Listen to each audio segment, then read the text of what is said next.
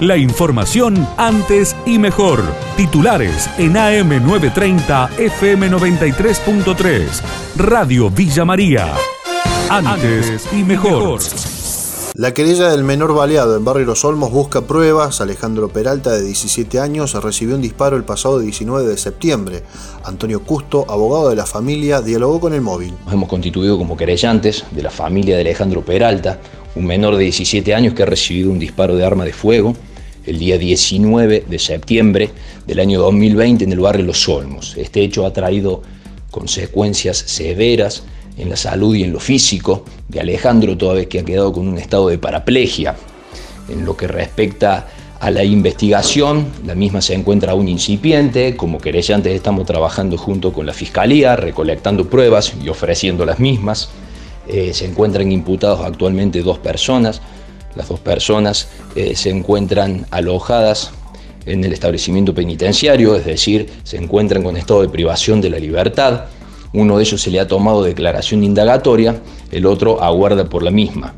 En lo que respecta a Alejandro, cabe mencionar que después de haber estado varios días internado en el Hospital Pasteur, hoy se encuentra con un estado de lucidez y estable en su casa con esta dificultad física. Movilización en Vicuña Maquena tras el asesinato de un cura. Los vecinos estamos cansados de denunciar el informe del colega de LB16 Radio Río Cuarto, Fabián Petenati. A la madrugada fue detenido un joven de 23 años, quien es el principal sospechoso y hay identificado ya por la policía y se espera que la justicia resuelva su situación, un menor de entre 15 y 16 años. Esta situación motivó que hoy se realizara una movilización, una marcha desde el mismo lugar del homicidio a la municipalidad que está ubicada a unas dos cuadras y luego reclamando justicia, no solamente por este hecho, sino por otros que vienen sucediendo en la segunda ciudad más importante que tiene el departamento Río Cuarto. Y de allí se trasladaron hasta la sede de la comisaría, exigiendo que den respuesta las autoridades, el comisario o algún alto directivo y justo en ese momento se encontraba el jefe de la unidad departamental Río Cuarto, el comisario mayor Walter Hugo Huerta, quien prácticamente fue como interpelado por una multitud que eh, reclamaba mayor seguridad, mayor presencia de policías. Escuchamos algunos de los testimonios, algunos de los reclamos de, de, justicia de intervención. Esto pasa a dos cuadras de la comisaría. Los vecinos estamos cansados de denunciar, cansados, y soy una de las que denuncian siempre y no tenemos respuesta.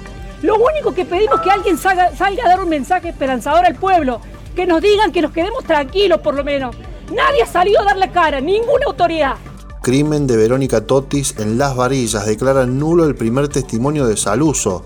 Pretendemos que se respeten las normas procesales, dijo Radio Villa María. Lucas del Olmos, abogado de Saluso. Obedece a un planteo de nulidad que hicimos nosotros, oportunamente, ahora ya hace dos meses, porque la fiscal, al momento de recepcionarle esa declaración a Saluso, tenía sospechas de que él podía estar vinculado a este hecho, entonces debió tomarle una declaración de imputado con todas las garantías que tiene la declaración de imputado, y no tomarle una declaración testimonial, porque en, en el testimonio usted bien sabe que todo el mundo está obligado a decir la verdad de todo lo que se le pregunta. Entonces, si yo lo tengo a él como sospechoso, le tengo que dar todas las garantías para que consulte con un abogado, para que vea si va a declarar o no, y que sea él quien decida qué va a hacer. Nuestro planteo, con el perdón de la palabra, no obedece a ningún fin chicanero, sino a que se respeten las normas procesales y que se llegue a la resolución que se llegue, pero respetando todos y cada uno de los pasos que la ley contempla. Biden o Trump, ¿qué le conviene a Argentina según el analista Pablo Hueve?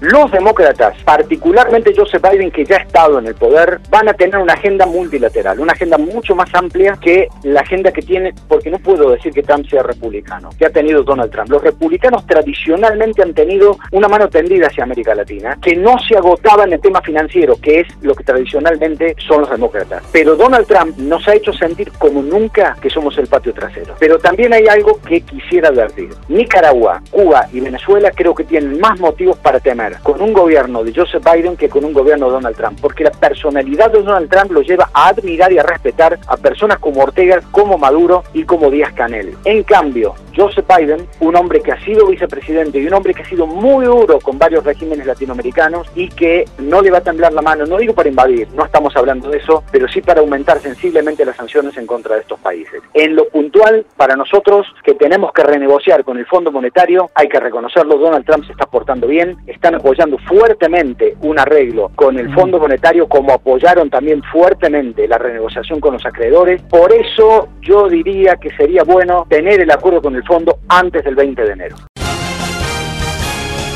La información de Villa María y la región. AM930, FM93.3.